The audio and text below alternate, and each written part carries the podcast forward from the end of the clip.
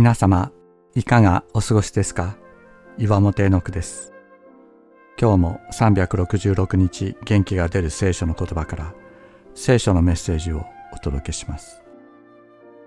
9月18日、1対1の関係。イエス様に従う道はイエス様だけを見つめる道です。私たちは他の人が気になりますが、イエス様は私たちの目がご自分だけを見ていることをお求めになります。もちろん私たちは周囲の人を大切にしなければなりません。無視してはなりません。しかしイエス様に従うことに関しては他の人は関係ないのです。人が従おうと従うまいと私がイエス様に従うことには何の関わりもありません。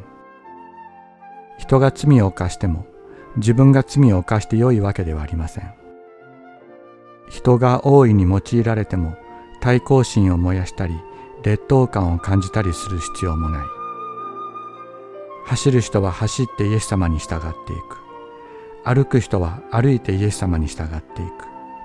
歩けない人はイエス様に背負われてイエス様に従っていく。一人一人がイエス様と同じ道を行く。それは十字架と復活の道です。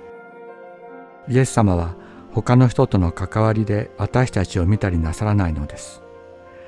あなたは私に従いなさい。イエス様が今日私たち一人一人を招いてくださっています。今日従うべき道があります。それは何か。私の車で彼が生きながらえているのを私が望むとしても、それがあなたに何の関わりがあるのですか？あなたは私に従いなさい。